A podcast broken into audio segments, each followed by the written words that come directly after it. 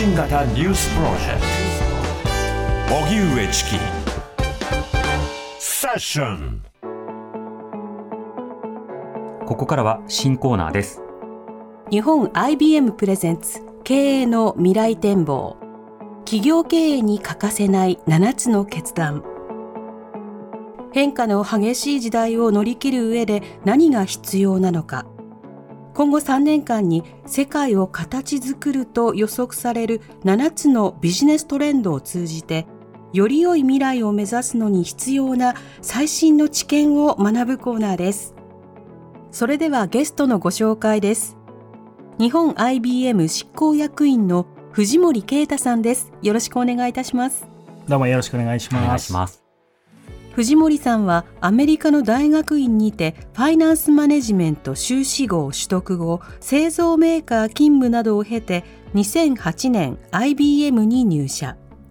IBM ではファイナンス戦略や事業改革業務改革を構想からシステム構築まで担当し多くの業界業種にてテクノロジーとデジタル戦略それに伴う顧客や従業員体験の変革プロジェクトなどを手掛けられてきました。現在は執行役員として自社のブランド戦略なども担当されています。はい一般の消費者の目線からすると IBM というとテック系技術系、それからパソコン周りの会社なんだというイメージが強いと思いますが実際にはどういったことをしている会社なんですか？そうですね。実際どうです？やっぱりパソコンの会社っていうイメージが強い。はいあります。20年前にパソコンを使い始めた頃から、うんもうねそのイメージは強いですね。そうですよね。なんか ThinkPad のこのポチッとしたのが好きだみたいな、真ん中の形が。ええ、方も多いんですけど、実は IBM 今パソコンって作ってないんですね。うーん、今や。なんですか。はい。いわゆるこうハイエンドサーバーとかですね、はい本当にあのスペックが高いものはまだやってるんですけれども、いわゆるコンシューマー向けの PC、こういったものはもう作ってなくてですね、うん。基本的に今は、えーテクノロジーとコンサルティングの会社になっているというところで、まうんあ、あの、様々なですね、最新技術の研究開発、まあ、これはずっとやっていて、で、それに加えてですね、まあ、最近はこうサービス、カンパニーに転換をしているので、まあ、うん AI であったりですね、ハイブリッドクラウドであったり、こういったものを企業に導入をしていく支援をする。また、それをこう使っていくためのソフトウェアっていうものを、まあ、製造販売していると。まあ、そういうような会社になってます。うん。サービスというと、これはまあソフトの話だけではなくて、はい具体的なその企業経営であるとか、企業の慣習なども含めるということになるんですか、そうですね。あの、単にやっぱりテクノロジーを入れれば企業が変わるというわけではないのでですね。はい。やっぱりそのテクノロジーの使い方だけでなく、その企業戦略そのものにまあ入り込んで、一緒に、えーまあ、中期経営計画であったり、こういったものを立てていく中で、まあ、どういう変革を行っていくのかっていうのを、うんまあ、一緒に考えさせていただくところから始めさせていただいているという形になります。うん、確かにあのソフトを入れればそれで経営が良くなるという単純な話でもなければ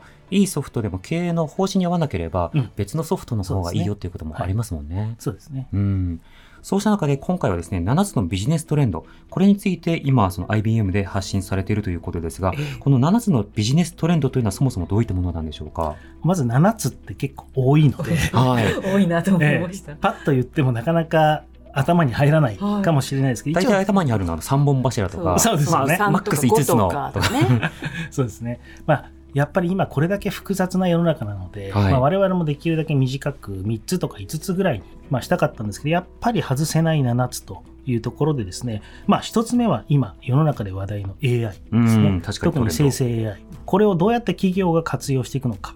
そして2つ目がサスティナビリティ。うんまあ、これももう巷であの言われてますけれども、まあ、単にですね地球の環境のためそれからまあ SDGs のためというよりも本当にこのサスティナビリティを企業のプロセスに組み込んでいく、まあ、そういう時代にも入っていると。うん、サステナビリティは持続性、うん SDGs の S でもありますね。そうですね。はい。で、3つ目がですね、デジタルプロダクツであるんですけど、これはあの世の中すべてのものがこれからほぼデジタルプロダクツになっていくと。うん。このトレンドの中で企業は一体どういうふうに考え方を変えなければいけないのか、はいまあ、ここら辺に言及をしています。うん、いわゆる IoT 化には近いんですか、これは。IoT 化というよりもですね、まあやっぱり代表的なのはテスラさんとか、うんまあ、そういうところですよね。うんうんもう自動車というもの自体がもはや今まではこう自動車という一つのプロダクトだったわけですけどもうあれは大きなえ動く iPhone と今言われてますけれどもやはりこのデジタルプロダクト化っていうのはですねこれまで人が物として使っていたものも全てデータそれからネットワークにつながってですねでこのデータがどんどんこの製品を買った後も良くしていくっていう段階がこれからほとんどのプロダクトに組み込まれていく、はいはい、この時に企業はまあ、単にそういう製品を出せばいいということではなくて企業の中の考え方を根底から変えていかないと実は追随できないんだというところをですね少し解きほぐしているようなテーマになります。なるほど。完成品を売るだけではなくてアップデートしたりいろんなものにつながっていくわけですね。そうですね、はい、でそれから空間コンピューティング。これはあの一昔前メタバースとかっていうので流行りましたけれども、うん、まあ、空間コンピューティングってやはり今 AI にだいぶ押されてですね最近下火になって、まあ、来た感はちょっとありますけれども、はい、ただ、この空間コンピューティングっていうのは今も広がってますし、間違いなく今後も広がっていく。で、この空間の使い方っていうことがですね、これから企業の、まあ、戦うステージっていうものをもっともっと広げていく。まあ、そういう時代に入ってきているというところを深掘りしていきたいなと。うん、もう一つがですね、エクスペリエンス。まあ、これはもう昔から言われてますけれども、やっぱり体験、これは顧客体験ももちろんですけど、従業員体験。この体験が、まあ、皆さんが想像している以上に重要であるというところが我々のメッセージなんですけど、まあ、それがどう重要なのかっていうところはですね、まあ、どんなプロダクトを作っても結局エクスペリエンスが伴わないと、ユーザーに受け入れられない、受け入れられないと広がらない、まあ、ここの部分をちゃんと企業の中でどこまで考えてますかっていうのをですねレポートの中では通ってます。うんで、最後の2つがちょっと難しくてですね、はい、バリューチェーンの一新と新しい働き方ってあるんですけど、うんうん、まあ、これは特にこのコロナ禍でですね、いろいろな地政学リスクであったり、天候リスクであったり、まあ、リスクが顕在化していた中で、はい、バリューチェーンというのはですね、まあ、サプライチェーン、もののところもありますけど、うん、まあ、コロナでかなりサプライチェーンが分断されて混乱する企業も増えたかな。供給とか販路が難しくなりましたよね。そうですね、うん、あとはやっぱり最近は天災ですね、うん、この天候の異常でさまざ、まなところで被害が出てそれによってサプライチェーンが分断をされてしまいそして今までと同じようなビジネスが、まあ、できなくなる。でやっぱり製品が作れなくなることによって本当に危機的な状況に陥っている企業も何社もあるのでですね、まあ、ここに対して、まあ、我々ちょっと難しい言葉ですけどレジリエンスって呼んでますけれども、えー、やっぱりこの企業がこのサプライチェーンをアップデートをしてでいかなるリスクにも対応できるような企業体制を組む必要があるというのが、まあ、ここのバリューチェーン。うん。レジリエンスは回復力を意味する言葉ですが、バリューチェーンはバリュー価値ですよね。そうです、ね、これまでのサプライチェーン、供給のまあつながりと違ったバリューチェーン、これはどういった意味だと捉えればいいんですか？そうですね。あの、物のバリューチェーンというだけではなくてですね、ここは人とか、そういったものも含んでいくというところでですね、うんうん、こう、一つの企業の中でやれることって非常に限定的なんですけれども、今やっぱり一つのサービスを作るのにはものすごい多くのスキルが必要になってくる。うん、でこれはやっぱり自社だけで調達できる企業っていうのはほとんどなくなってきてるわけですよね。はい、なので自前のところは何で外に出すものは何か。でこれによって、まあ、いかなるサービスをも提供できるようなバリュー、うん、価値のチェーンを作っていく、まあ、こういった企業の取り組みっていうのが今後必要になってくる、まあ、こんなお話をしています。うんなるほどそして7つ目が次ですね。そうですね。社会契約の変化って書いてますけど、まあ、単純に言うと、やっぱりこの魅力的な企業で、これから働く人はですね、大手でですね、儲かってれば誰でも入ってくれるっていう時代じゃ当然なくなってきます。従業員にとって魅力的で、かつ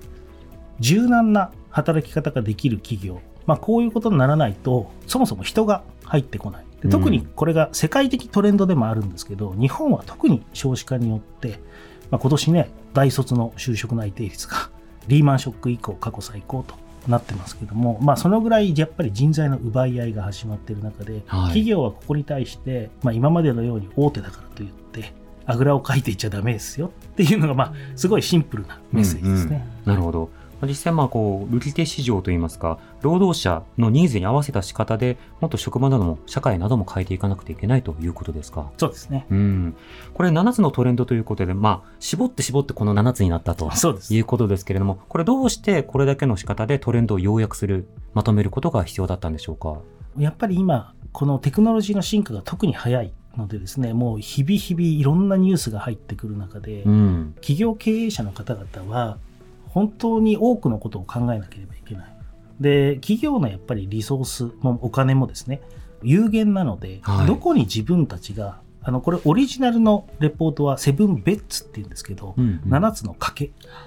で、これをですね、まあ日本の中で賭けっていうとあんまりいい言葉に聞こえないのまあ、で、博打みたいな意味がつきそうですね。博打を連想想させてしまうので、えー日本語版のレポートは、まあ、意訳をして7つの決断っていうふうにしてるんですけど、うんまあ、ある意味、ベッドなんですよね。うんうん。で、この賭けをしないといけない中で、一体どこに経営者は資本投下していくべきなのか。で、これをやっぱりクリアにあの示してあげるということが、まあ、このレポートの一つ目的でですね、うん。もちろん他にもやらなきゃいけないことって山ほどあるんですけど、ええ。この7つのトレンドは絶対に抑えた方がいいよと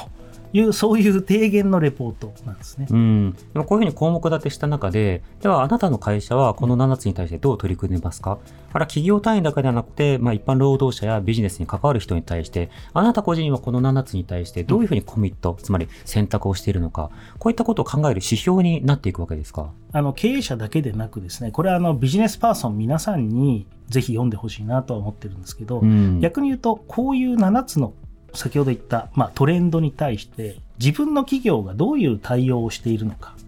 でこの対応が、いやいや、これじゃダメでしょと言ったらですね、うんまあ、ちょっと言い過ぎかもしれないですけど、もしかしたら他の会社に行った方がいいのかもしれないとかですね。うんうんやっぱりビジネスパーソン一人一人が理解をし、で特に言ったら今みたいな転職っていうのはちょっと言い過ぎかもしれないですけど、そもそも自社を改革していくっていう上で、特に日本企業はトップダウンっていうのはなかなかですね、あの、おなけ企業であればできますけれども、通常の企業だとやっぱりボトムアップが非常に多い。でボトムアップ文化の中でビジネスパーソン一人一人がこういうことに対して、まあ、理解を深めていく必要があるなと。まあそういう意味で、できるだけ多くの人に読んでいただきたいなと思ってます。うん、これ読んでほしいということは、どこかで読めるんですか、そうですね。これはあの、弊社のサイトの方から無料でダウンロードそうなんですうね。ん、これ7つのビジネストレンドなどで検索すると出てくると7つそういうことですね。はいはい。あの、レポートといっても100ページ近くある、なかなかうん。読み応えのあるレポートになってます。まあ、新書一冊読むような感覚で、そうですね。うん、ちょっと取り組んでいただければという感じですね。さらに細かいキーワードを挙げていただきましたけれども、え次回以降このキーワードについて伺っていきたいと思います。はい。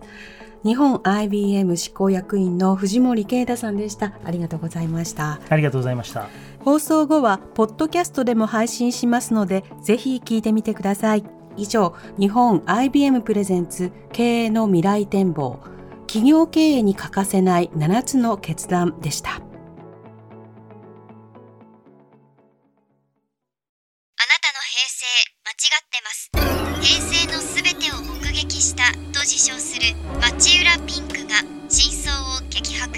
僕もモーニング娘。のメンバーとしてデビューする予定やったんですよ